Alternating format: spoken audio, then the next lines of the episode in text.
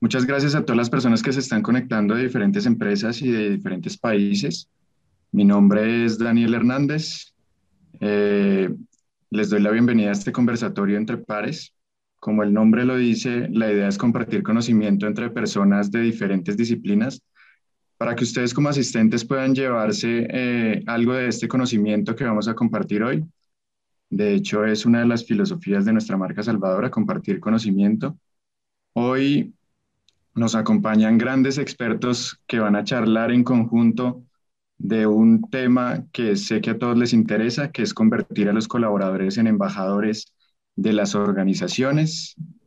Em, durante esta charla que va a durar más o menos una hora y vamos a tener unos espacios eh, adicionales para hacer preguntas y que los panelistas puedan responder, eh, vamos a, a tener esa conversación que va a estar moderada por Alejandro Muñoz, que ya voy a presentar. Eh, la idea es que tienen una herramienta de preguntas y respuestas, como ya lo mencionó Natalia.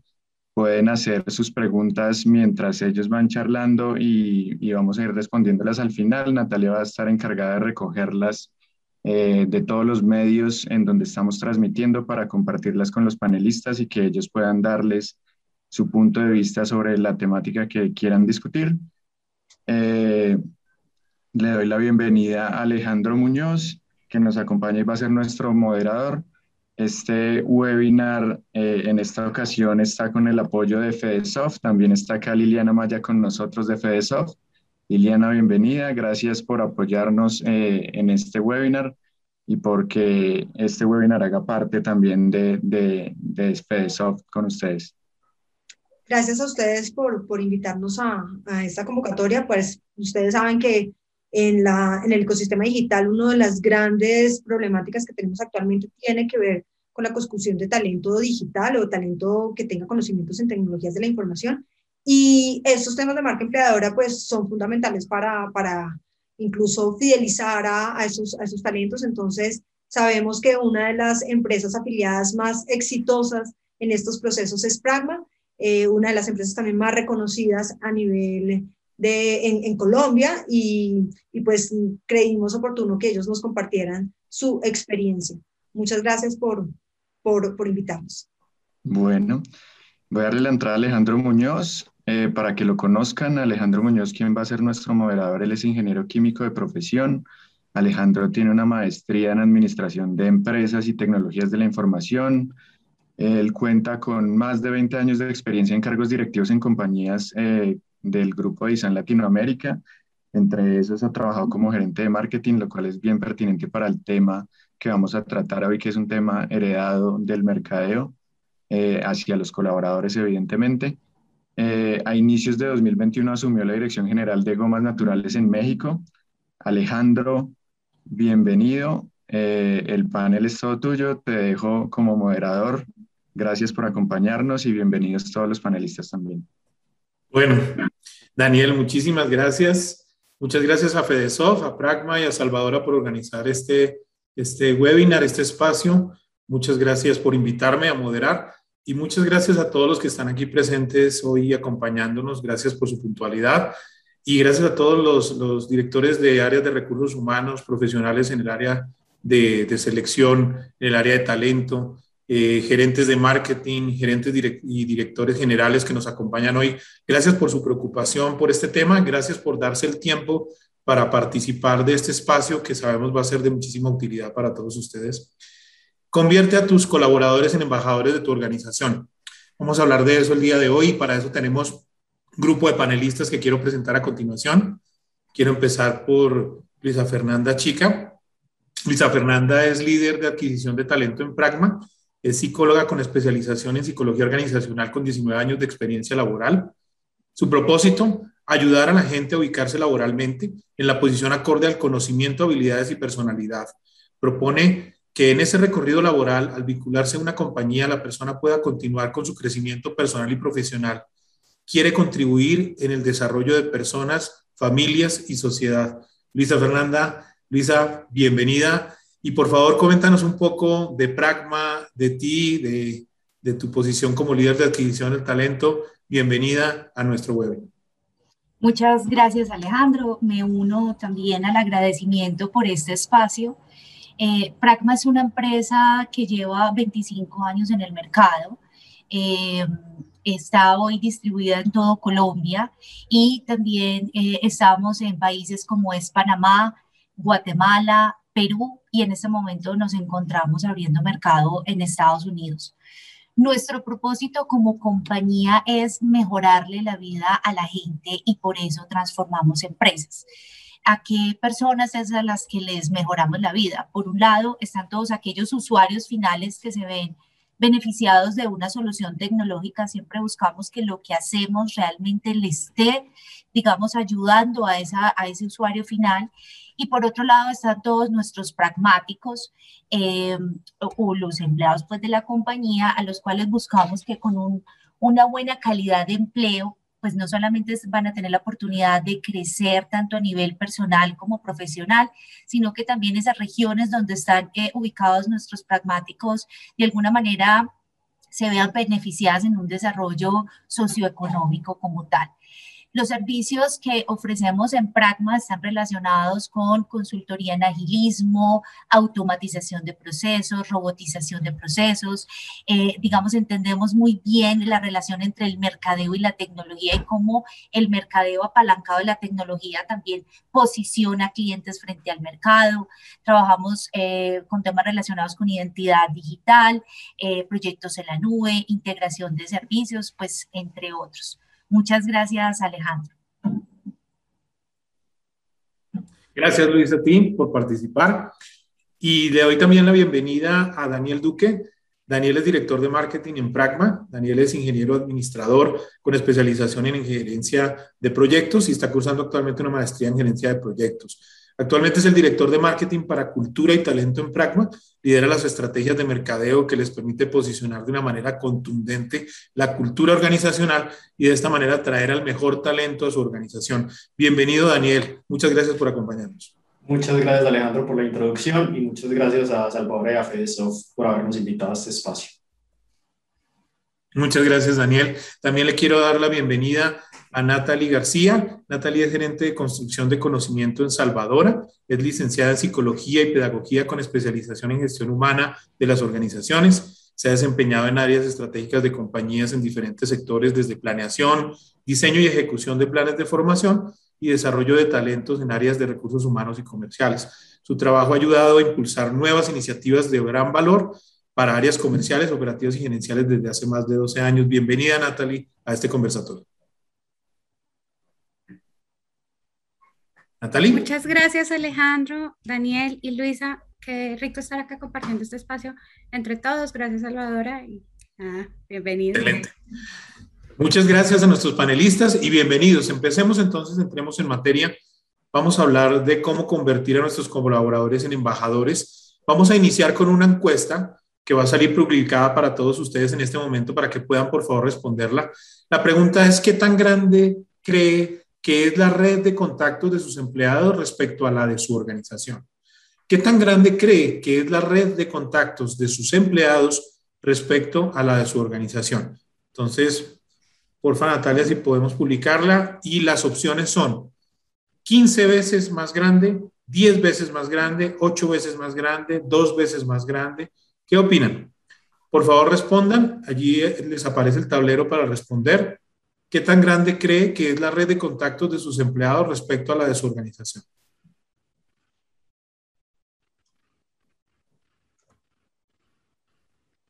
Todos pueden responder. Vamos a dar un, minutico ahí para que las personas respondan mientras siguen votando. Ya vamos en un 60% de las votaciones. Fantástico. ¿Qué tan grande cree que es la red de contactos de sus empleados respecto a la de su organización? ¿15 veces mayor? ¿10 veces mayor? ¿8 veces mayor? ¿2 veces mayor?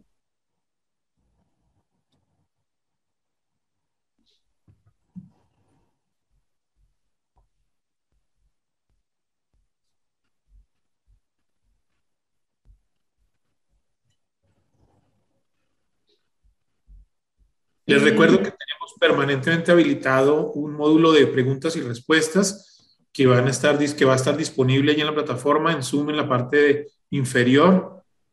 Eh, question and Answers se encuentra en la parte inferior y allí pueden colocar todas sus preguntas. Ahora les voy a, a comentar un poco respecto al formato de conversatorio que vamos a tener el día de hoy, donde sus preguntas son claves. Muy bien, entonces estos fueron los resultados. 15 veces un 18% de las respuestas, 10 veces un 30% de las respuestas, 8 veces un 30% de las respuestas, 2 veces un 21% de las respuestas. Estuvieron más o menos distribuidas las respuestas en una, en una varianza relativamente cerrada. Vamos a ver qué nos dice el estudio que hizo LinkedIn al respecto. LinkedIn hizo un, estudio analizando el tamaño de las redes de seguidores de las organizaciones versus las de sus empleados y descubrió que la red de contactos de los empleados es más de 10 veces la de las organizaciones. Y pues también concluyó que son responsables al menos del 20% del social engagement de una compañía. Entonces estuvimos muy cercanos, estuvimos eh, rodeando precisamente las respuestas alrededor de esas 10 veces y, ese, y esa introducción nos sirve para pensar en el poder que tienen nuestros empleados alrededor del hablar de nuestra marca. Y por eso quisiera empezar este conversatorio explicándoles un poco cómo es el formato. Este no es un formato seminario, es decir, no va a ser una presentación de cada uno de los panelistas, sino que va a ser una conversación alrededor de los temas de los diferentes tópicos en los que estemos trabajando. Desde allí sus preguntas son fundamentales. En el momento en que a ustedes como espectadores se les ocurra una pregunta, por favor regístrenla en la, en la sección de preguntas y respuestas, pues vamos a estar nutriendo esta conversación de sus preguntas. Entonces el formato es un formato de conversación, un formato muy ligero, un formato en el que queremos escuchar de la experiencia de nuestros panelistas alrededor de los diferentes temas. Y queremos iniciar con esta pregunta. ¿Qué son los embajadores internos en una organización. Hablamos de colaboradores, hablamos de endomarketing, hablamos de muchos términos que finalmente queremos en este momento reunirnos en un concepto de embajadores internos en una organización. Y quisiera empezar eh, preguntándole a Luisa, Luisa, ¿qué son para ti los, eh, promotores y embajadores internos en una organización?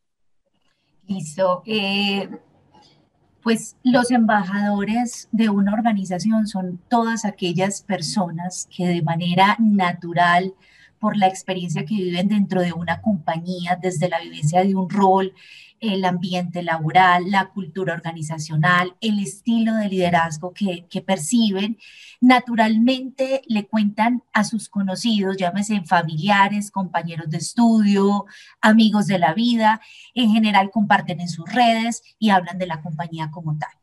Y, pues no sé si con esto respondo tu pregunta. Naturalmente son personas que por esas experiencias hablan bien o mal de una compañía.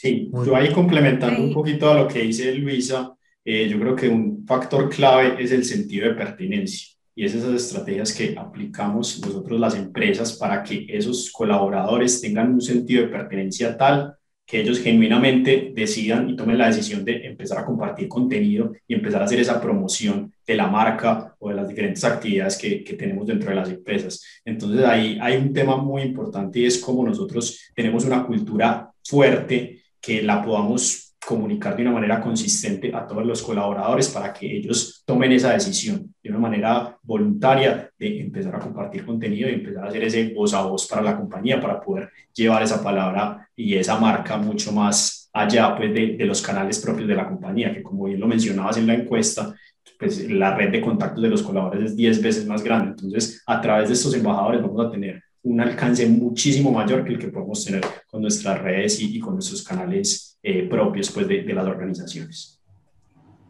Totalmente de acuerdo. Además de lo que han dicho Luisa y Daniel, algo muy importante que, que caracteriza a los embajadores de marca es que la satisfacción que transmiten la hacen desde su confianza genuina en la compañía. Y esto se basa en la coherencia del mensaje que tiene la organización en su actuar interno y en sus comunicaciones al exterior o al interior de la organización. Es, es, un sentimiento genuino de confianza e identificación con el actuar y el propósito de la organización. Hay un concepto que mencionaron los tres y es que tiene que ser genuino. O sea, tiene que ser auténtico. O sea, no es, oye, toma este, este tweet para que lo retuitees y, oye, ayúdame con tus redes. Eh, no es de esa, de esa manera. Es que le nazca al trabajador, es que el trabajador quiera sentir el orgullo de compartir la compañía en la que vive al resto del mundo y al resto de sus seguidores. ¿Qué tan importante y qué tan crítico es que esa autenticidad eh, se dé en nuestros colaboradores para poderlos tener como embajadores de marca?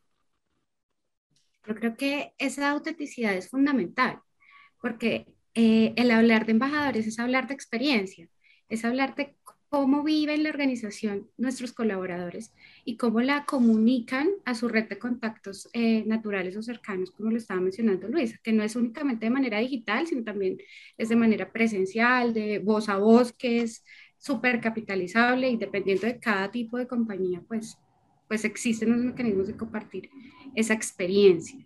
Las experiencias es lo que transmiten los empleados. Sí, y yo creo que igual las organizaciones pues podemos aplicar algunas herramientas para propiciar esos espacios, pero es muy importante que realmente al, al empleado, pues al colaborador le nazca eh, hacerlo, porque eso va también, el mensaje que va a llevar va a ser mucho más claro, va a ser mucho más aspiracional para esas personas, ya sea para promocionar un producto, para promocionar una vacante que se tenga. Entonces es muy importante que no sea algo impuesto y algo forzado, porque se va, no, no, se va, no va a tener el, el efecto que, que uno espera cuando, cuando se hace algo así. Entonces hay que buscar los espacios sí para propiciarlo, para que realmente pues eh, facilitarle esas herramientas a los colaboradores para que ellos también eh, puedan hacer un buen uso de la marca, eh, pero yo creo que es más como esa facilitación y no esa imposición, porque eso no, pues tendrías un efecto completamente opuesto y contrario a lo que se busca eh, con, este, con, esta, pues con esta estrategia de embajadores de marca. Cuando dices que tengan acceso, ¿te refieres a que las piezas, eh, lo que se publicita, lo que está en redes, los primeros seguidores de esas redes deberían ser nuestros propios colaboradores, ¿o no, Daniel? Totalmente de acuerdo. Efectivamente, hay muchas estrategias desde la compañía que podemos movilizar para hacer eso realidad.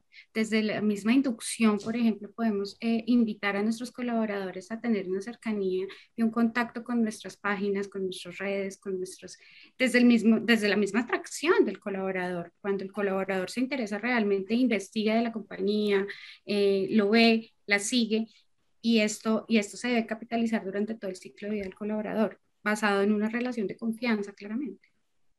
Ahí viene algo importante y es que para que se dé claramente de manera natural, es supremamente importante que eh, exista una cultura y, o sea, o que la cultura de esa organización y el estilo de liderazgo de alguna manera sea inspiradora para ese colaborador.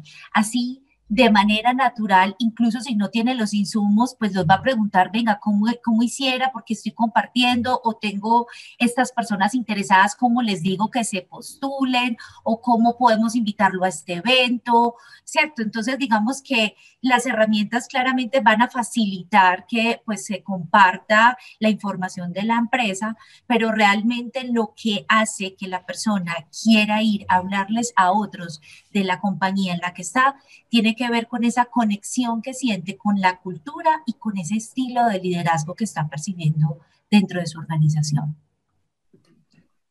Como hay embajadores, ¿podría haber detractores? Claramente. Evidentemente. Claramente. Y, los, detractores, al igual que cuando estamos hablando de una marca de consumo, en la marca empleadora, los detractores se transmiten 10 veces más rápido que los, que los mismos eh, promotores.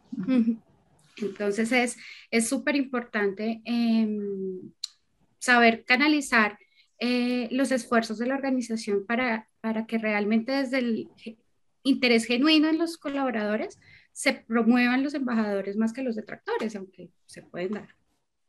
Y ahí hay algo también importante y es que justamente tanto o ese promotor o el detractor pues de alguna manera es un indicador para la organización para identificar el bienestar de las personas, cómo está el nivel de satisfacción de las personas dentro de la organización en la que está. Entonces yo creo que la información es importante y es bueno estarla monitoreando y revisando justamente porque nos da cuenta de cómo estamos al interior de una organización. Sí, y ahí es importante también utilizar herramientas como el eh, NPS para empleados, el ENPS para también tener una métrica clara de realmente cuáles son esos detractores, cuáles son esos eh, esos promotores de tu marca dentro de tu organización y así poder ya pues sacar eh, herramientas concretas para poder mitigar ese efecto. Entonces creo que es muy importante estar midiendo basándose mucho en la data para poder tomar unas decisiones correctas y para poder aplicar correctivos en el momento, en el momento oportuno y así ir mejorando, ir ajustando eh, esa propuesta de valor que tú tienes al empleado para que realmente sea coherente y si refleje pues lo que, lo que uno quiere y el empleado lo sienta de esa manera y se, se convierta en un promotor de la marca. Entonces es supremamente importante la coherencia y también tener esas herramientas para poder medir cómo realmente está la situación dentro de la compañía.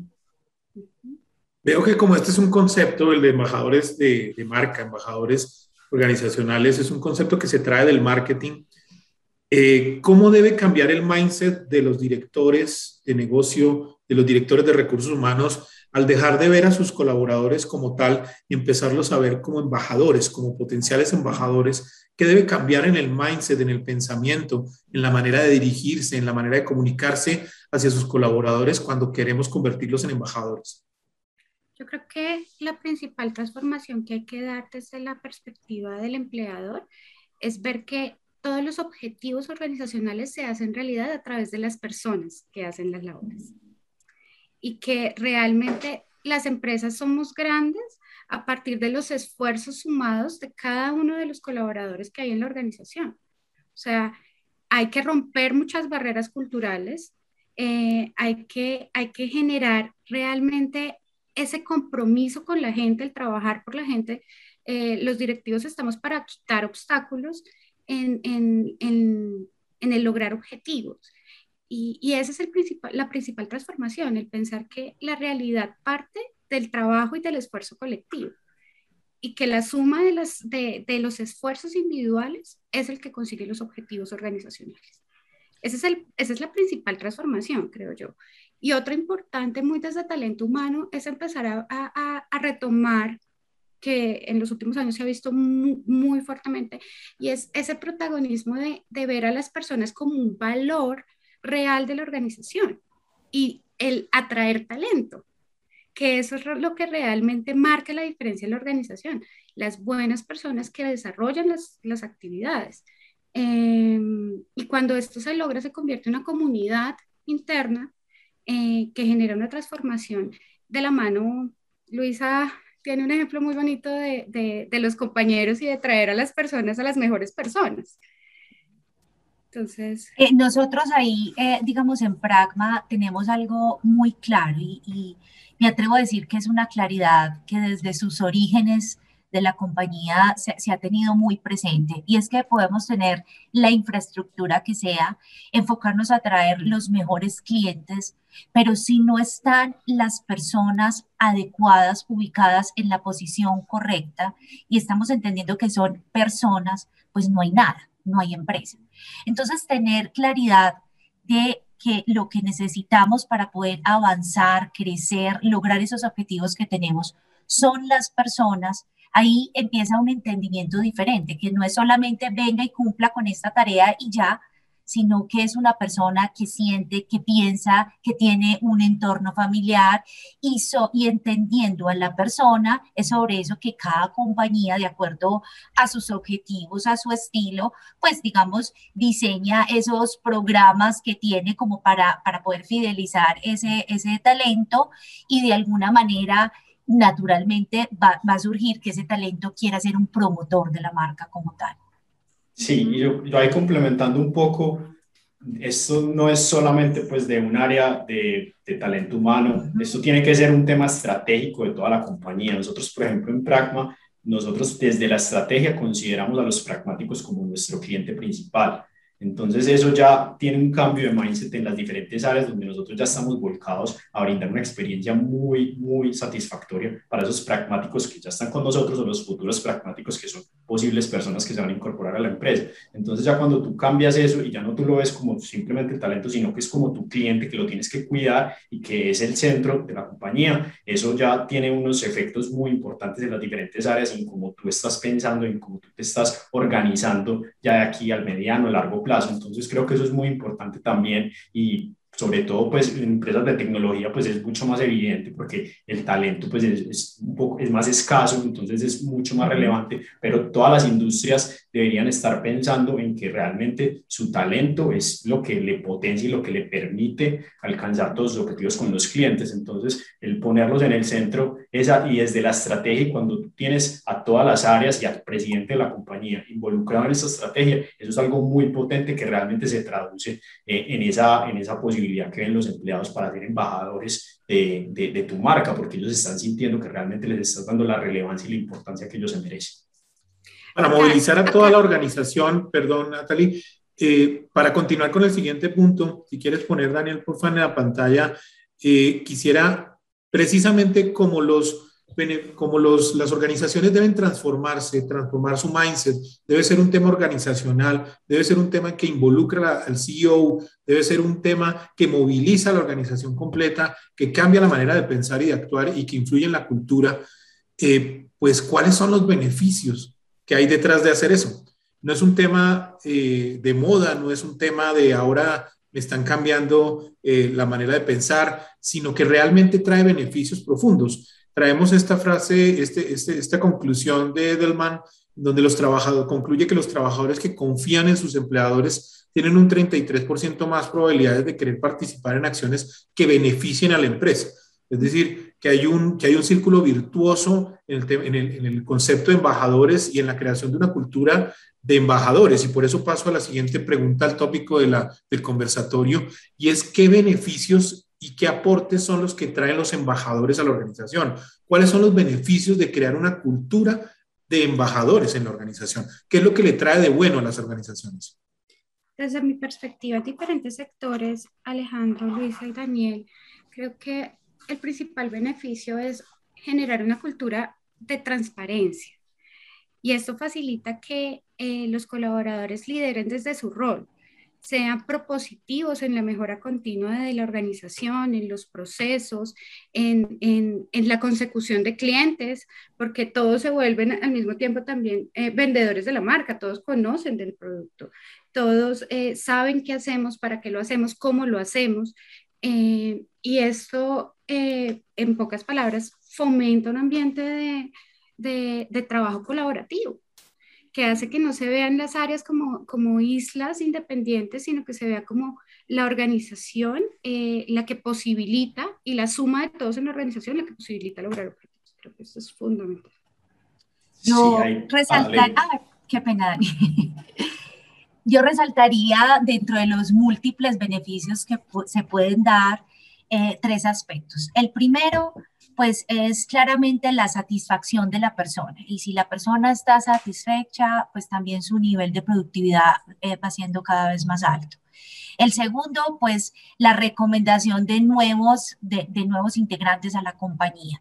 Y también eventualmente la recomendación o la llegada de nuevos clientes de la compañía. Entre los como principales que veo, resalto estos tres, pero creo que son muchos los beneficios que puede traer eh, tener embajadores en una organización. Dani.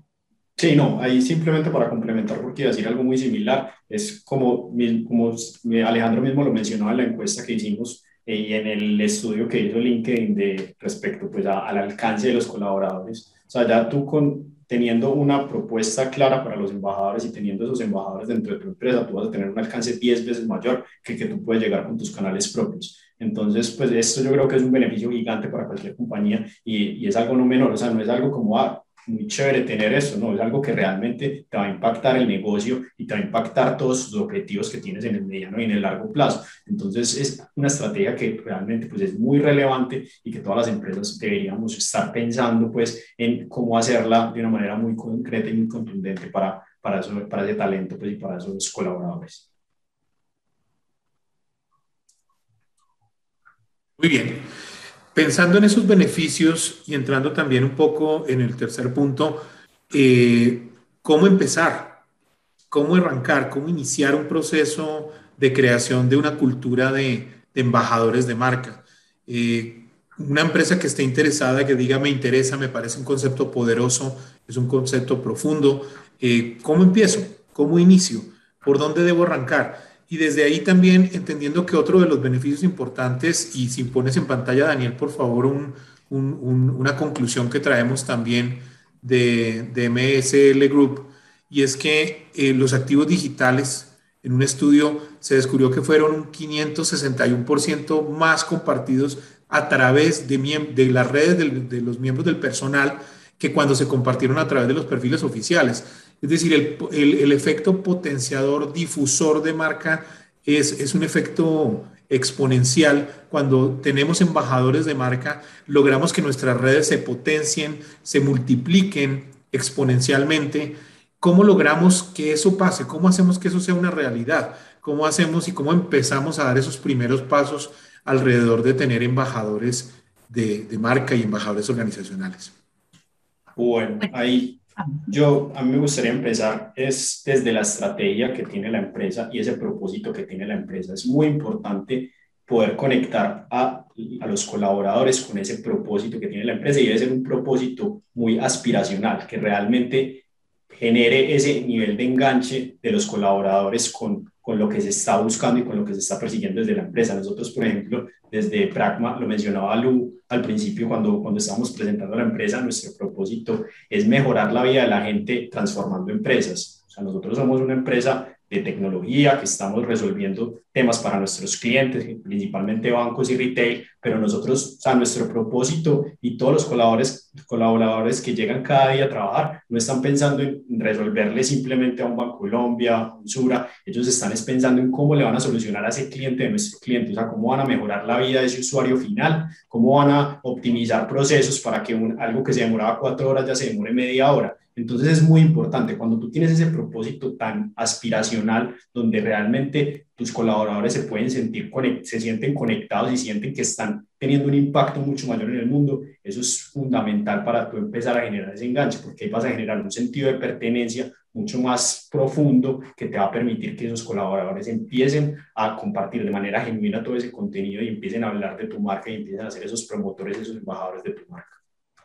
Y ahí adicional eh, a, este punto, hay, otra cosa y es que nosotros trabajamos, eh, eh, o sea, nuestro propósito también, cada uno dentro de su equipo de trabajo tiene un, un resultado que, que alcanzar, ¿cierto? Tiene un objetivo claro. Y en ese orden de ideas, la responsabilidad de lograr esos objetivos, pues es de todos y por eso consideramos que es supremamente bien importante estar bien rodeados, la buena compañía, porque creemos eh, firmemente que uno solo puede avanzar muy rápido, pero bien acompañado puede llegar más lejos. Entonces, teniendo eso claro dentro de los equipos de trabajo, los las personas también tienen la responsabilidad de saber que si les hace falta un integrante de su equipo, pues cuál es la mejor persona que vamos a buscar para que venga y nos sume en este equipo de trabajo. Entonces también surge naturalmente ese empoderamiento desde los equipos de trabajo, que las necesidades que tenemos en los proyectos no es un problema de talento simplemente, es, es realmente una necesidad que tenemos todos, porque no necesitamos una persona que llegue a hacer puntualmente una tarea, sino una persona que nos sume, que se conecte con ese objetivo que, tenga, que tenemos y que juntos podamos alcanzar ese resultado. Entonces, la buena compañía es fundamental y cuando todos somos conscientes que es responsabilidad de todos, pues eso también activa a las personas para ir a traer nuevas, nuevos talentos como tal a la compañía.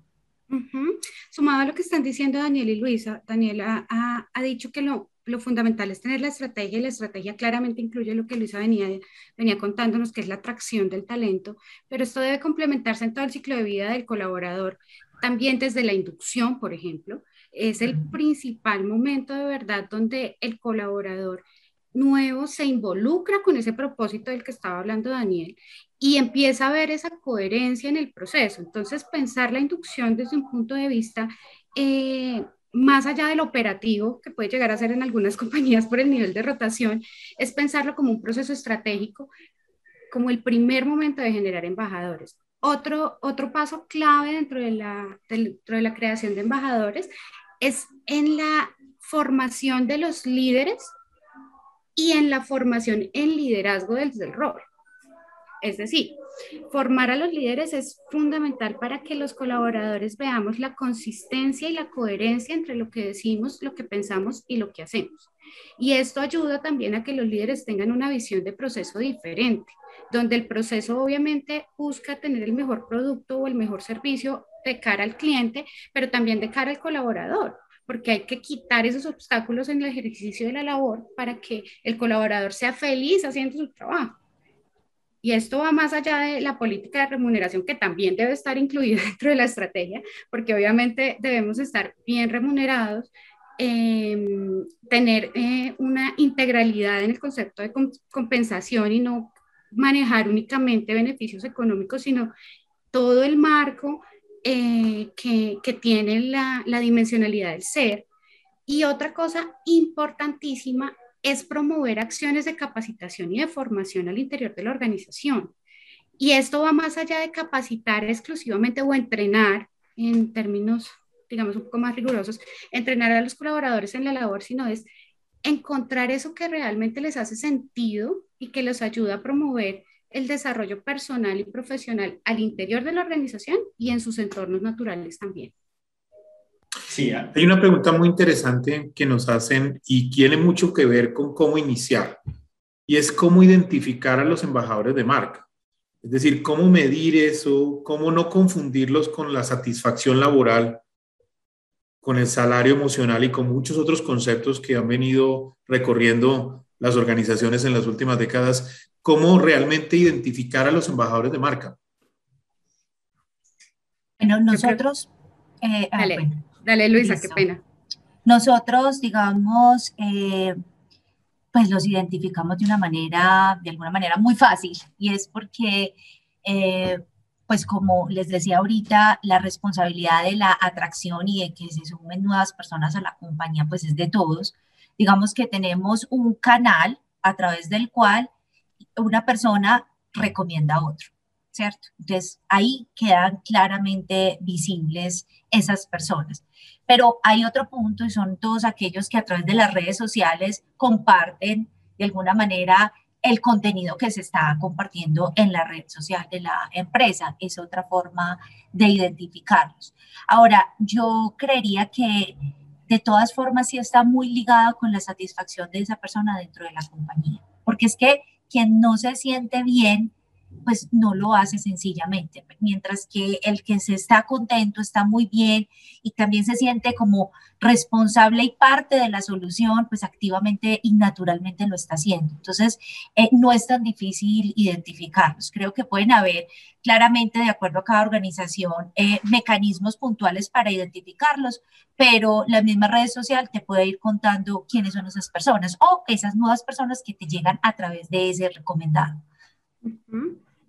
Complementando un poco lo que dice Luisa, es muy importante el conocimiento de tu población más allá de la caracterización que nos da la nómina, porque la nómina ya nos dice que tenemos hombres, mujeres, etcétera, pero el conocer auténticamente a tu, colaborador te permite identificar cuáles tienen capacidades o competencias comunicacionales que son fundamentales para los, para los embajadores de marca, cuáles son más eh, líderes que, que, movilizan a la acción, eh, cuáles son esos eh, líderes propositivos también, porque de todo se necesita, o sea, cada talento es fundamental en la construcción de embajadores.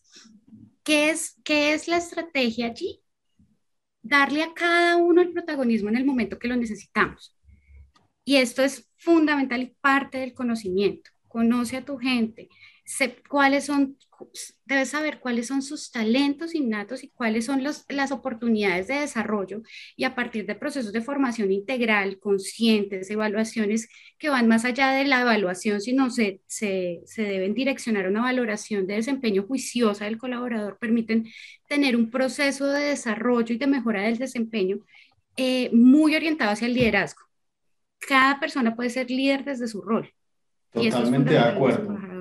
Totalmente de acuerdo, Natalia, y complementando un poco, es muy importante, pues y ahí haciendo referencia a lo que tú dices, es muy importante la data que tú tengas también de, de, esos colaboradores. O sea, hasta qué nivel tú conoces a tus colaboradores, hasta qué nivel tú tienes esa data administrada para que tú puedas tomar decisiones con base en esos datos. Por ejemplo, en Pragma tenemos unas plataformas de información donde nuestros colaboradores nos dan detalles de sus gustos, eh, redes sociales que, que, que, más frecuentan, eh, y pues, o sea, tenemos una información muy amplia que ahí nos permite también entender, o sea, por dónde puede ser fuerte, porque pueden, al que algunos no, no sé, no les guste Instagram, pero, pero son muy fuertes en Twitch y eso es otra red que también nos puede dar un alcance diferente y sobre todo muy afín a los perfiles que necesitamos. Entonces creo que es muy importante tener esas plataformas que te permiten a ti obtener toda esa data de tus colaboradores, hacer un análisis juicioso de esos datos para ya poder tomar unas mejores decisiones y poder hacer una estrategia segmentada de dónde quieres realmente, dónde quieres potenciar esa, esa, pues, ese embajador, eh, dependiendo pues ya de una red social o dependiendo de un canal como tal. Entonces creo que es Daniel, sí. y, y ahora que mencionas de las bases de datos, hay, hay una pregunta muy interesante que nos hace Diego García y es si existe una métrica de comportamiento que indique el aumento del, alcance o del engagement según la cantidad de colaboradores vinculados a las campañas de embajadores de marca. ¿Existen métricas específicas que nos permitan ver cómo va esa cultura de, embajadores de organización? ¿Qué, ¿Qué, tanto comparten nuestros colaboradores y reenvían y comparten en sus redes la información positiva de la organización? ¿Existen métricas que se puedan construir? Sí, sí existen métricas y por ejemplo nosotros desde Pragma pues tenemos los perfiles y generalmente cuando se hacen eso pues se comparten las historias que compartimos desde nuestro perfil oficial que lo hacen los colaboradores y demás. Nosotros podemos tener un seguimiento completo de cuánto se está haciendo, quiénes lo están haciendo, cuánto están interactuando. Entonces se tiene toda la posibilidad de medir y eso es algo pues que, que, que estamos muy atentos para poder ver cómo vamos mejorando en ese sentido. Entonces hay toda la posibilidad de métricas, hay que tener una estrategia clara de cómo podemos ir encaminando ese, ese, ese, compartir información para que realmente pues, podamos tener un tracking eh, completo de lo que se está haciendo, eh, porque tampoco es, tampoco es forzar que sea un solo camino, porque la verdad, como lo mencionamos al principio, la idea es que sea de manera muy genuina. Si la persona cogió una imagen que vio por ahí y la asoció con, con, el perfil de la empresa, pues eso tampoco lo queremos bloquear, pero sí es tratar de dar como unos lineamientos para que los colaboradores lo compartan de cierta manera, que eso ya pueda quedar también como información que sea accionable también para, para nosotros con las diferentes estrategias que tengamos desde mercado muy importante, sumando a lo que Daniel está diciendo y a la pregunta Alejandro, es a partir del conocimiento de la población también identificar los medios, ¿no? Hay organizaciones donde los medios digitales eh, pues no son los más acogidos y eso no quiere decir entonces que no podamos tener embajadores de marca. Todo lo contrario, es qué medio puedo emplear dentro de la organización que sea acogido por mis colaboradores. Les pongo un ejemplo. Em, en una organización eh, donde tuve la oportunidad de, conocer eh, el proceso de embajadores, hacían, hacían reuniones en los salones comunales para hacer procesos de convocatoria, donde eran las personas las que llevaban a sus referidos a partir del voz a voz. Y eso como lo hacían con una estrategia de comunicación interna eh, basada en, en, audios, en pantallas, eh, también eh, con volantes. Entonces, es muy orientada la comunicación hacia el público objetivo y lo que, lo, que, lo que hacen las personas que trabajan con nosotros.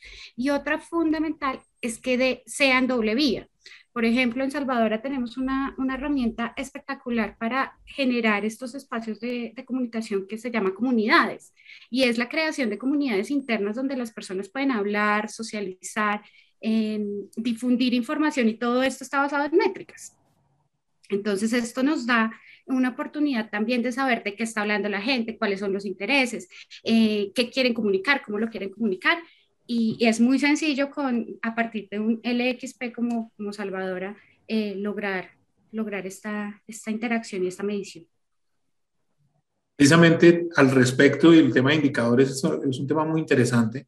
Nos preguntan si hay herramientas concretas que podamos recurrir para tangibilizar esos esfuerzos de endomarketing y de transformación de cultura.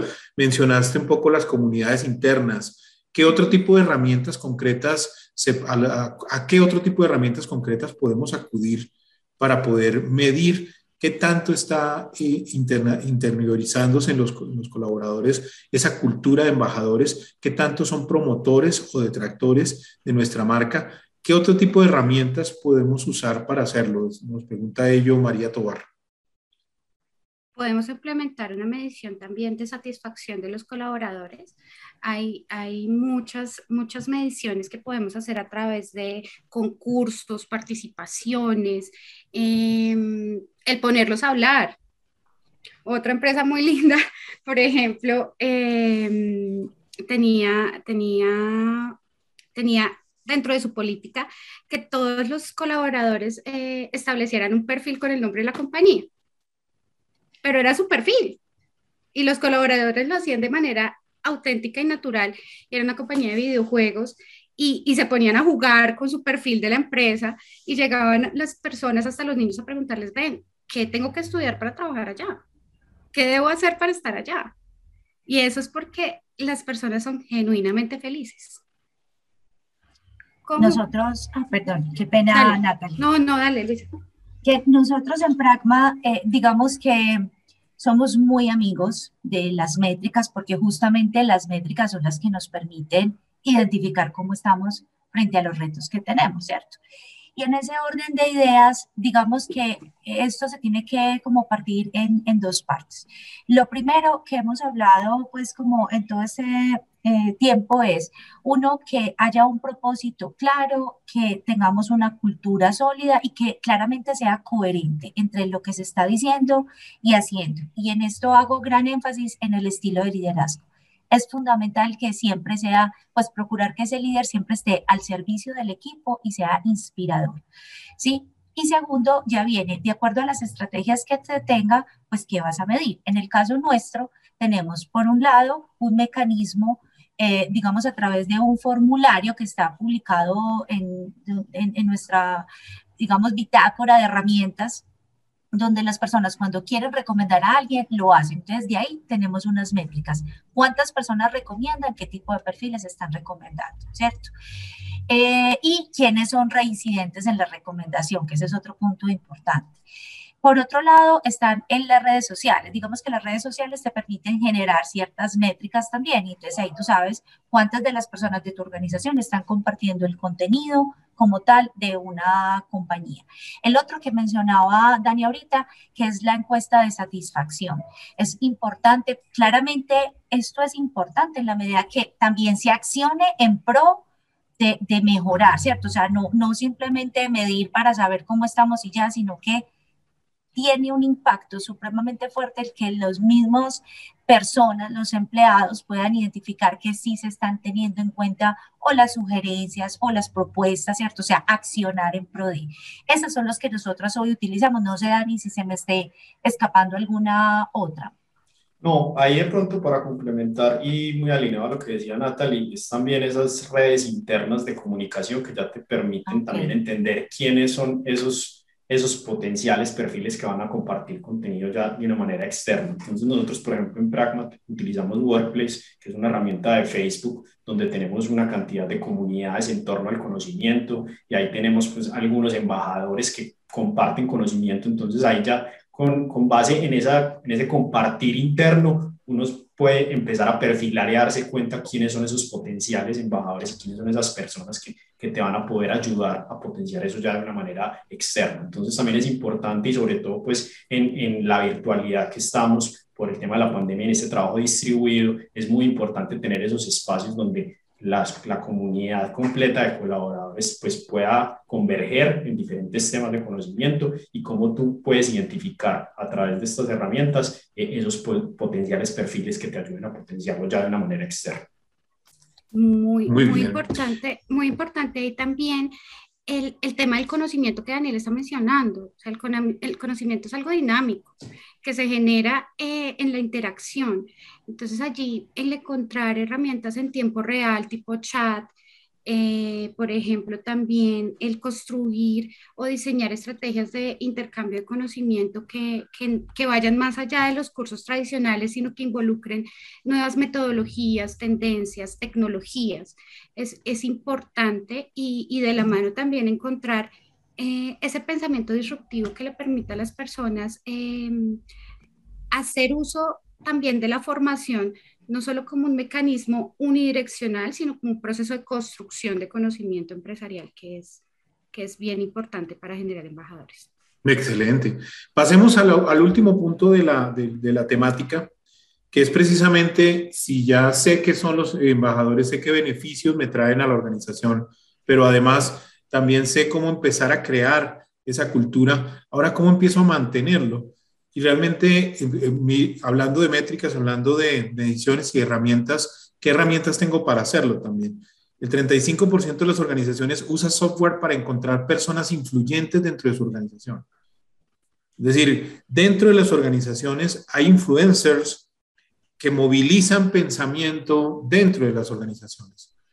Entonces son movilizadores de pensamiento y aquellos influencers internos también hay que identificarlos, hay que volverlos promotores de la marca y hay que entender el impacto que ellos tienen dentro de la organización en clima organizacional y hacia afuera. ¿Cuáles son esos retos? ¿Cuáles son esas herramientas para sostener la cultura?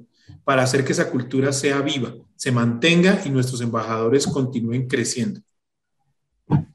Listo, ahí yo voy a volver un poquito a la pregunta anterior para complementar algo de cómo se crea y ya después cómo lo mantenemos, porque algo importante que, que, faltó mencionar es esa propuesta de valor que nosotros tenemos de cara al empleado. Nosotros generalmente tenemos una propuesta de valor identificada de cara a nuestros clientes externos, pero no todas las organizaciones tienen una propuesta de valor enfocada de cara al empleado. Nosotros en Pragma, como ya desde nuestra estrategia, nuestro cliente es nuestro pragmático o el futuro pragmático. Entonces nosotros hicimos una revisión completa y tenemos una propuesta de valor clara y consistente para esos colaboradores que estamos buscando que se materialice y que sea coherente con, lo que, con el discurso que estamos dando. Entonces es súper importante. Nosotros, por ejemplo, en Pragma garantizamos de que, eso de que ese colaborador va a tener un entorno de crecimiento donde desde el momento que ingresa a Pragma va a poder aumentar su valor personal, se va a poder desarrollar profesional y personalmente. Le vamos a brindar las herramientas para que mejore su capacidad de liderazgo y comunicación. Le, también le, le, le, garantizamos que va a trabajar en proyectos muy interesantes, con clientes muy grandes, con tecnologías de punta para que complemente ese aumento de valor personal. Y lo último que lo mencionaba Lu también, eh, anteriormente y es esa buena compañía. Garantizamos que haya una cultura sólida, donde hay muy buena compañía, donde va a estar con compañeros dignos de admirar y que eso va a permitir también que él se potencie. Entonces, cuando tú tienes una estrategia de valor clara para ese pragmático, pues o para, para ese colaborador, eso te va a permitir a ti realmente pues como generar todo ese ecosistema de embajadores porque ellos se van a sentir pues van a sentir que realmente eh, la empresa está siendo coherente pues, y, y, va a ser feliz y va, va a empezar a, a, compartir ese conocimiento y todas esas experiencias vividas dentro de la compañía de una manera externa. Y ya herramientas para mantenerlo, la mencionaba pues eh, anteriormente y es un ecosistema que te permita tener ese nivel de, de, de, acercamiento con todos tus colaboradores. Nosotros, por ejemplo, en Pragma usamos Workplace, que es una herramienta que es muy similar a Facebook, donde te permite tener comunidades en torno al conocimiento, donde te permite compartir cosas, ya sea de conocimientos técnicos o conocimientos de cualquier otra cosa. Pues tenemos comunidades de dibujones, sí, o personales, comunidades de dibujones. Entonces, ese, ese acercamiento que se logra tener a través de este tipo de herramientas con tus colaboradores, para que los colaboradores entre sí estén compartiendo conocimiento y se involucren, eso genera de una manera muy potente que, que esa cultura sea muy sólida y que realmente se viva de una manera muy agradable dentro de la compañía y eso al final se va a ver reflejado en todo eso que ellos van a compartir ya en sus redes personales pues, y, en, y en sus entornos ya familiares y demás. Agregándole un poquito de lo que estás diciendo, Daniel, también me parece importante que los líderes de talento humano eh, pensemos en las herramientas de las que ya disponemos. O sea, si tenemos eh, LMS, hagamos uso del LMS. Si tenemos, eh, por ejemplo, la inducción, que todas las organizaciones lo tenemos, eh, hagamos uso de la inducción dentro de ese proceso, hagamos uso de esos encuentros de, de, de, formación eh, presenciales o virtuales para generar esos embajadores. Esos son momentos de valor muy importantes en la vida del colaborador y deben ser más allá de procesos operativos, deben ser procesos estratégicos. Otra cosa importante que desde las áreas de talento humano debemos tener presente es la valoración de desempeño como eh, herramienta también que promueve, vale la redundancia, promotores de, de, de, marca. o embajadores de marca, porque la evaluación o la medición de desempeño no puede ser eh, el señalamiento de lo que hiciste mal, sino por el contrario, es todo lo que has hecho bien y qué brechas tienes en tu desempeño para ser aún mejor. Em, las políticas de remuneración y compensación también son claves en el proceso de generar embajadores de marca. Las personas que se sienten bien remuneradas hablan bien de, su compañía y los recomiendan para que hagan parte las personas de la compañía y sobre todo ser coherentes. Insisto en la coherencia entre lo que decimos y lo que hacemos. Porque, porque si, si tenemos un montón de herramientas, un montón de dinámicas internas y, y somos incoherentes en el actual, pues pues no estamos agregando valor a la sí. Hay algo muy importante, Natalie, que tú dices y complementando, es por ejemplo todos esos puntos de contacto que tenemos nosotros con nuestros colaboradores. Nosotros tenemos que garantizar que todos esos puntos de contacto sean impecables y sean perfectos, que la experiencia sea maravillosa, porque cuando tú tienes una experiencia que no es tan agradable, ahí vas como rompiendo con esa promesa de valor que, que, tú le estás diciendo, pues que tú estás pregonando de cara al colaborador. Entonces, por ejemplo, la inducción, la inducción tiene que ser perfecta. Nosotros, por ejemplo, en Pragma tenemos un kit de bienvenida que le llega el primer día de la inducción con unos implementos que son los necesarios para poder trabajar, más otros elementos ya de, merchandising que empiezan a generar esos impactos. Nosotros en los cumpleaños nos manifestamos de una manera contundente con regalos a cada uno de nuestros colaboradores. Entonces, generar como esos momentos mágicos que realmente vayan generando una diferencia versus lo que el colaborador puede encontrar en otras empresas para que así él empiece a generar todo ese vínculo. Puede que el tema ya de regalos pues sea un poco más eh, banal, pero al final, pues ese tipo de experiencias, cuando tú garantizas que tiene una experiencia adecuada, que le estás brindando un momento mágico a ese colaborador, eso va calando y eso va haciendo que realmente eh, él vaya a empezar a, a, compartir, pues ya a, convertirse en ese embajador que tú quieres que sea para tu marca, para consecución de clientes o consecución de talento, o ya el fin que, que, que tú estés buscando. Escuchándote, Daniel, yo creo que las organizaciones tienen que buscar que sus departamentos de marketing y sus departamentos de recursos humanos cada vez trabajen más unidos, porque en este momento eh, los colaboradores son un cliente más y un cliente muy importante. Cuando tú mencionas los momentos de verdad, son conceptos de marketing. El, es el client journey, es saber desde que llegó a la tienda, desde que atendió, desde mucho antes, desde que se entró a la página web, desde que conoció a la, a la, a la empresa en redes sociales pero todo hacer el recorrido del cliente ha sido un tema de marketing de siempre, pero realmente estaremos haciendo lo mismo con nuestros colaboradores, estaremos siendo igualmente cuidadosos en cada uno de esos momentos de verdad con, con nuestros colaboradores. Es una pregunta que creo que cada uno de nosotros debemos hacernos en nuestra organización. Y Alejandro, perdón, eh, complementando un poquito de, de lo que decía Dani, nosotros entendemos que son personas, ¿cierto? Las que están en la compañía y en ese sentido buscamos hacer presencia siempre en los momentos especiales, ya sea por, ah, pues por, por algo para celebrar, como también por, por, la muerte de un familiar, por una licencia, una calamidad, bueno, en todos esos momentos.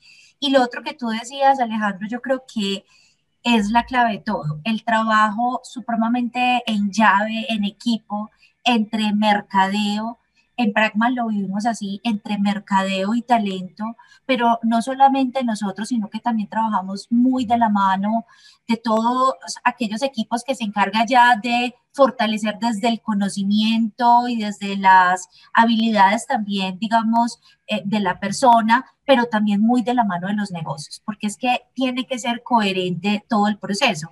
Entonces, y eso no es una sola responsabilidad de un área, eso tiene que ser todos conectados con esa visión compartida para poder que esas personas vivan una grata experiencia dentro de una organización. De acuerdo, totalmente. Bien, también tenemos algo que tener en cuenta, lo hablábamos al comienzo, y para mantener una cultura de embajadores de marca, de embajadores de organización, también hay que manejar a los detractores. María del Pilar Rodríguez y también nos lo pregunta Sandra Milena Cardona, ¿cómo conquistar a los detractores? ¿Cómo manejar a los detractores? Porque así mismo como en mercadeo hay que manejar a los detractores de marca fuera de la organización, ¿cómo manejar y cómo controlar ese impacto para minorarlo dentro de las organizaciones? Mira, yo, pues cuando surge un detractor, ¿cierto? Normalmente fue porque vivió una mala experiencia o porque está viviendo una incoherencia. En ese sentido, primero, pues lo que hay que hacer es conversar con la persona. Creo que la mejor manera de detenerlo es conversar, aclarar expectativas en el caso de que haya que asumir a cierta responsabilidad, asumirla, pero es la mejor manera, conversando y atendiendo a ese comentario que está haciendo, por más negativo que sea. Hay que atenderlo, hay que escucharlo, no hay que esconderlo, sino que hay que enfrentarlo y asumirlo. Y eso genera un efecto también contrario en el otro, porque se da cuenta que fue atendido, escuchado, que finalmente eso era lo que estaba buscando también a través de su comentario o, o, el comportamiento pues que haya tenido como tal. Sí, ahí complementando un poco lo que dice Lu, es el primer paso es identificarlo, porque muchas veces tú puedes tener detractores, pero tú no sabes realmente. Entonces ahí donde entra, pues donde tiene tanta relevancia estos, estas métricas, donde tú puedes sacar información concreta de realmente lo que están sintiendo tus colaboradores y entender cuáles son esos promotores o detractores. Entonces ahí por eso es fundamental la herramienta del ENPS que te permite a ti identificar ya con, pues, con unas métricas concretas quiénes son esos detractores. Ya una vez tú tienes identificado esa cantidad de detractores, entender por qué son detractores y tratar de, de, solucionar, pues si es un error tuyo o, pues, o entender y aclarar expectativas. Entonces, ahí creo que es importante primero identificarlos y ya después todo lo que dice Luque, que es pues, empezar a conversar con ellos y, y, ver cómo podemos alinear esas expectativas para, para pues, mejorar lo que se tenga que mejorar de la mano de esa identificación también es importante revisar el proceso. Muy, muy alineado con lo que está diciendo Luisa, o sea, si existe un detractor, hubo una mala experiencia. ¿Cuál fue esa mala experiencia? ¿Dónde está esa diferencia entre la expectativa que tenía y el servicio recibido? Es con, es con el líder, es con el estilo de trabajo, es con el puesto de trabajo, es con los compañeros de trabajo y de la mano ahí viene mucha información eh, para trabajar al interior de la organización en la transformación. Entonces, escuchar es fundamental. Y escuchándolos también me pone a pensar sobre, para ir cerrando ya en el tema, es que muchas veces nos preocupamos excesivamente por los indicadores de rotación, por mantenerlos controlados, porque no se nos desborden, etcétera. Y, y realmente eh, es, está pensado un poco, como, como se decía antes, en mis indicadores de retención.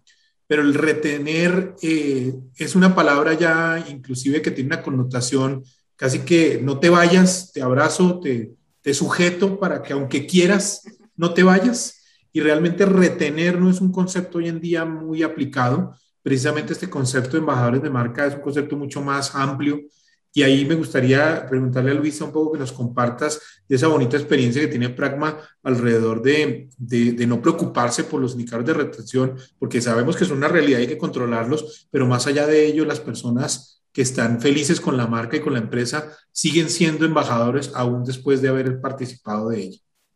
Sí, nosotros en ese sentido, les digo, es un fenómeno que a mí, desde que ingresé hace ocho años a la compañía, me ha sorprendido gratamente y es que de 10 personas que renuncian, alrededor de 8 personas buscan volver y muchos de los que no vuelven porque a lo mejor eh, ya están ocupando otras posiciones mucho más grandes que también lo agradecen porque por su paso en Pragma y el crecimiento que tuvieron dentro de la compañía, hoy están en posiciones relevantes, ¿cierto?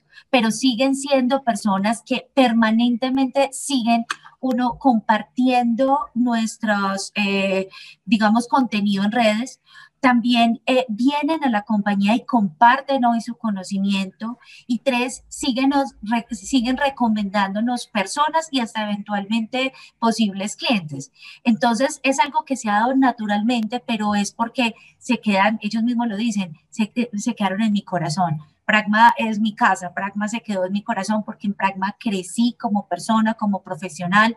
Entonces, digamos que, que, que no le tememos a eso. Estamos en un mercado complejo, donde hay más oferta de trabajo que personas disponibles para trabajar, pero la mejor forma de generar esa retención es haciendo las cosas bien y con amor. Entonces ahí, ahí vuelvo a resaltar lo que ya hemos dicho. Uno, la importancia de tener un propósito compartido y que las personas estén conectadas con ese propósito. Dos, que esas personas desde incluso antes de ingresar a la compañía tengan clara cómo es la cultura. Nosotros en, durante el proceso de selección compartimos y está en nuestro sitio web por si quieren conocerlo, es... Eh, cuáles son los acuerdos que tenemos hoy todos en la compañía para resolver en los diferentes temas. Entonces, esa afinidad que siento con la cultura. Y tres, no menos importante, el liderazgo. El liderazgo siempre debe ser inspirador y el servicio del equipo. Entonces, en ese punto también, digamos, buscamos personas, eh, eh, si vamos a contratar un líder que venga desde afuera, pues digamos que sea muy afín a la cultura y que ya venga con ese estilo de liderazgo bien arraigado. Sin embargo, dentro de Pragma, pues a través de las comunidades también tenemos una escuela de liderazgo y una comunidad, eh, digamos, adicional donde los líderes también se pueden fortalecer, no solo desde liderazgo, sino desde metodologías de trabajo como tal. Un adagio organizacional que es muy cierto es, si tienes problemas de clima laboral, voltea a mirar tus líderes, porque algo está pasando con ellos. Son los líderes los que finalmente tienen esa responsabilidad de, de, de llevar esa cultura de, llevar, de generar promotores de marca, embajadores organizacionales dentro de. Y le quiero dar las gracias a nuestros panelistas. Vamos a pasar a la, a la zona de preguntas. Tenemos ya algunas preguntas, entonces vamos a abrir el micrófono si se requiere o si no, pues voy a leer algunas de las preguntas que tenemos para, para atender a, nuestros, a nuestro público aquí presente. Stephanie Cufiño pregunta lo siguiente, ¿hasta qué punto mezclar lo personal y lo profesional en redes sociales?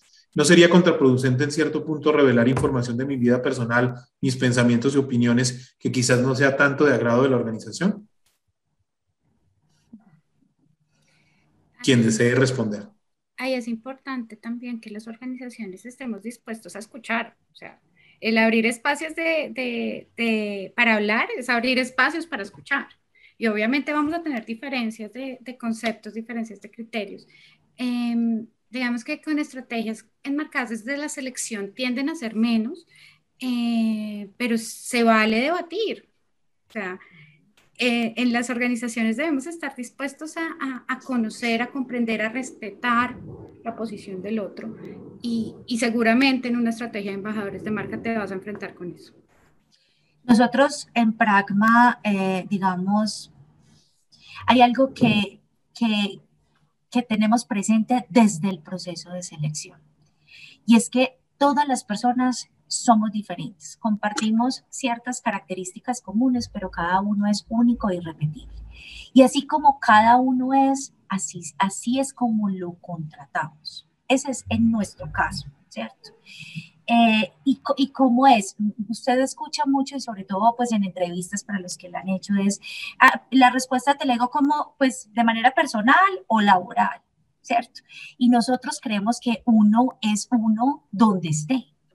Que lo, la diferencia está en que las actividades que realizamos con los amigos, con la familia, con la pareja, en el trabajo son distintas, pero yo soy yo donde esté. Entonces, en Pragma nosotros contratamos al que es como es y, si, y, siendo como es, pues no debería haber tensión porque entonces me expreso así con mis amigos, pues que en Pragma tengo que hacer otra cosa, no, Pragma se espera que sea como es esa persona. Incluso internamente también tenemos un hashtag que promovemos mucho y es no tragamos entero, porque también fomentamos dentro de la compañía que cuando algo no está claro, no lo entiendo, no estoy de acuerdo, pues lo converse, lo hable, lo diga con libertad. No hay que estar peleando, pues, pero, pero sí podemos manifestarlo y sobre eso se construirán nuevos acuerdos o, o, habrá las claridades respectivas. Pues e, esa es como la respuesta que tengo y te la hablo desde Pragma. Precisamente alrededor del, del tema y qué tan riesgoso es para la imagen de la empresa. Digamos, puede haber temores y, en algunas organizaciones puede haberlo. ¿Cómo controlar ese, ese voz a voz si, si, si termina siendo negativo en algunos aspectos? Entonces siempre existe ese riesgo. Es como cuando, cuando te expones y sales a redes sociales, pues tienes dos opciones, ¿no? Saliste del anonimato al estrellato o saliste del anonimato al desprestigio. pero es, es, es a lo que te expones cuando sales a redes sociales. Entonces hay una pregunta alrededor de eso, Santiago Sánchez, ¿cómo controlar cuando, cómo hacer un damage control, digamos, pero ya no es, no es de redes sociales, eh, de clientes externos, sino cuando es interno? Una forma de controlar el tema es asegurándote de tener un excelente proceso de selección donde de verdad te esté permitiendo, eh, digamos, contratar y tener esas personas idóneas para tu compañía, ¿cierto? Ahora, no estamos exentos en que en algún momento el corazón se dañe y pase algo. ¿Qué hace que una persona hable mal de tu compañía? el que no esté satisfecho en su equipo de trabajo, con su líder o haya tenido una mala experiencia. ¿Cómo lo mitigas? Trabajando en pro de que esas experiencias no se vivan.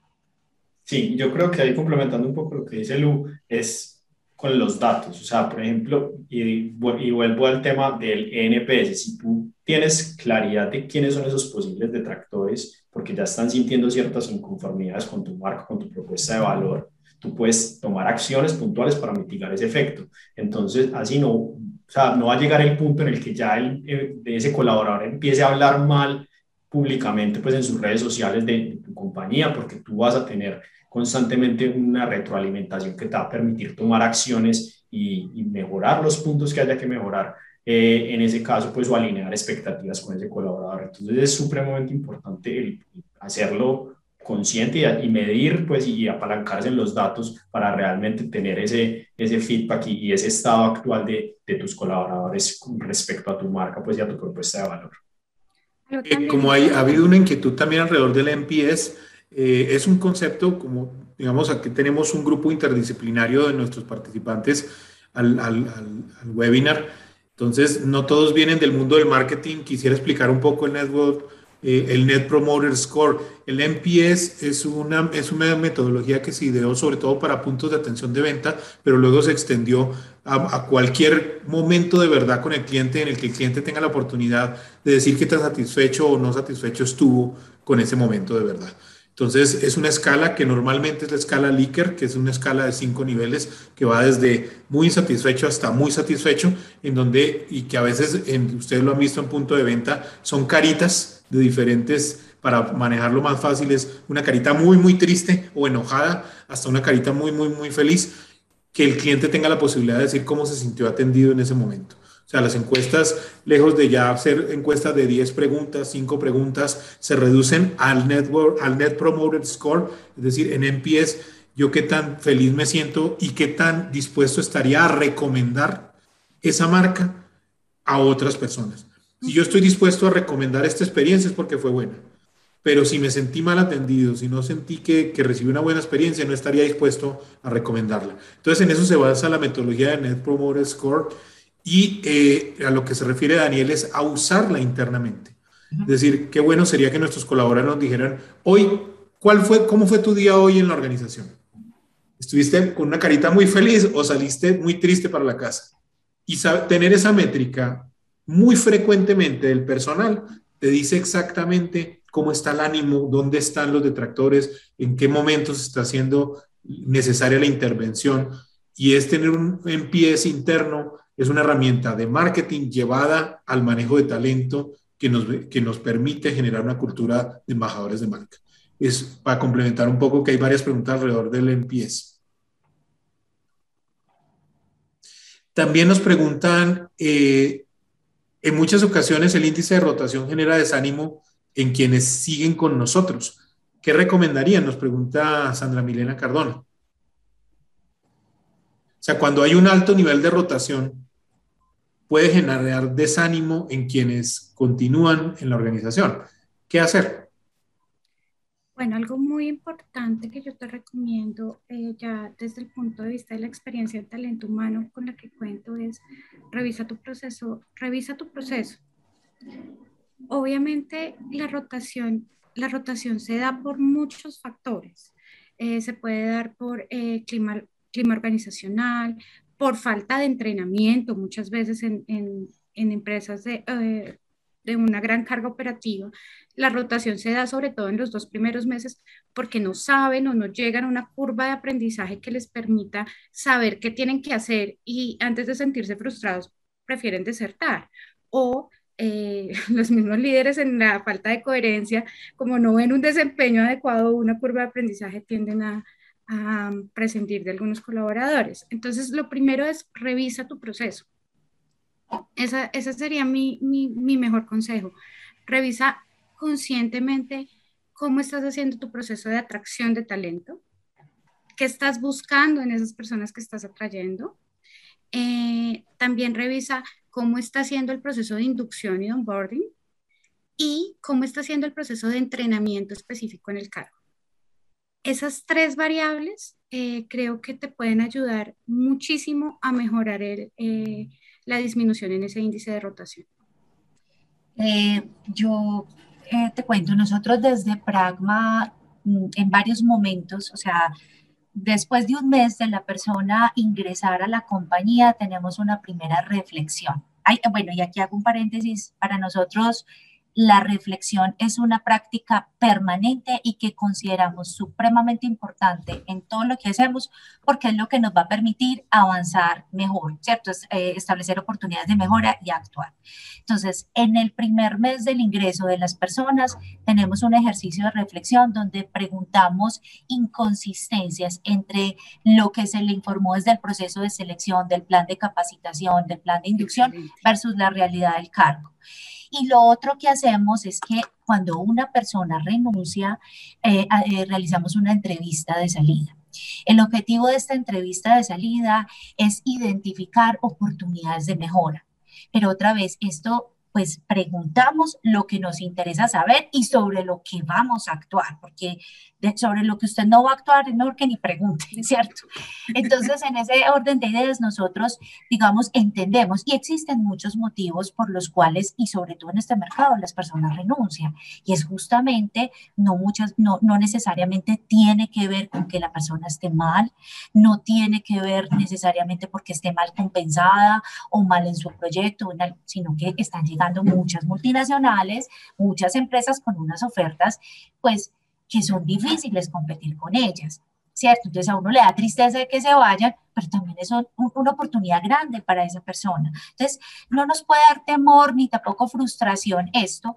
Claramente en el equipo donde esa persona está, se puede generar desánimo, ¿cierto? Pero digamos que no, no lo daría como una regla general. Sí sugiero el diseño de una entrevista de salida que te permite identificar esos puntos sobre los cuales vas a intervenir y vas a poder trabajar para tratar de mitigarlos con los que se quedan. Quiera cerrar, tenemos muchas preguntas, pero por tiempo vamos a cerrar con una última pregunta sobre un caso bien interesante que nos comparte Astrid Ramírez. Me permito leerla. Mi realidad como organización es que tenemos estructura flexible. Crece y decrece dependiendo de los proyectos. Esto hace que la incertidumbre sea una constante porque las preguntas, las personas, perdón, se vinculan por meses y nunca se sabe si se pueden recontratar. ¿Qué estrategias pueden mitigar el impacto negativo sobre el, sobre el engagement y compromiso y lograr contar con verdaderos embajadores? Mira, ahí yo creo que la transparencia es fundamental. Te pongo un ejemplo. Eh, nuestro negocio normalmente en, en algunas, en algunos eh, sectores se mueve también a través de freelance o a través de, de, personas que, que, no tienen una forma de trabajo de manera directa. Es ser muy transparente, contarles, contarles las expectativas que se tienen en la organización. Eh, explicarles precisamente esa flexibilidad de la estructura, que es una realidad que existe en muchas organizaciones. Y créeme que esas mismas personas eh, van a ser los que estén disponibles en el momento de recontratación. Hace pocos días eh, me pasó algo súper bonito en un proceso de selección y es que una persona referida por alguien interno de la organización, eh, pues no fue seleccionada para el proceso. Eh, y en el proceso de retroalimentación que, que hacemos eh, posterior a, al, al, no, que eso también es muy importante hacerlo, porque habla muy bien de la marca y de, de sus intereses como marca. Eh, dijo, no te preocupes, de verdad, Nata, quedo supremamente agradecida por la oportunidad. Te agradezco mucho a ti y a Salvadora por, por darme la oportunidad de conocerlos y cuando me necesiten para lo que sea, donde sea, cuenten conmigo. Y eso hace parte del proceso de selección también, esa transparencia. Y puedes contarles de la flexibilidad, decirles, mira, la incertidumbre está, pero siempre que haya lugar, acá vas a estar en primera fila. Sí, ahí yo creo que lo que dice Natalia es súper importante, ser transparentes y la coherencia. O sea, tú tienes que alinear expectativas y, tener claro y dejárselas claras al colaborador, al colaborador.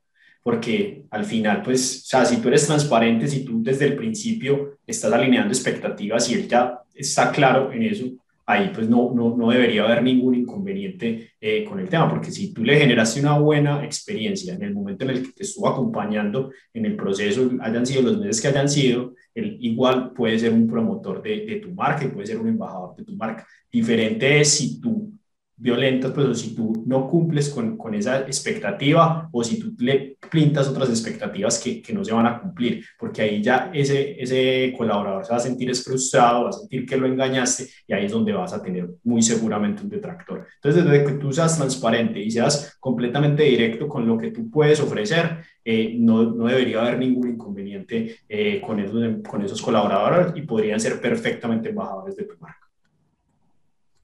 Fantástico.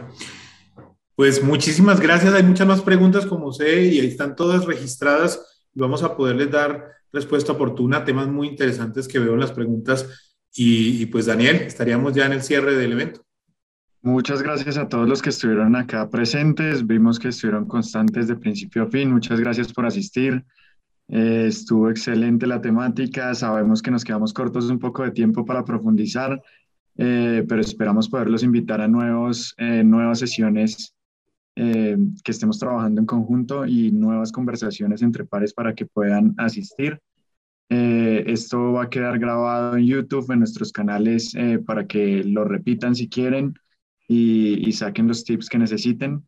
Y muchas gracias a todos los panelistas por, por asistir, por, por aportar este valor a las personas. Alejandro por moderar, por concluir de esta manera.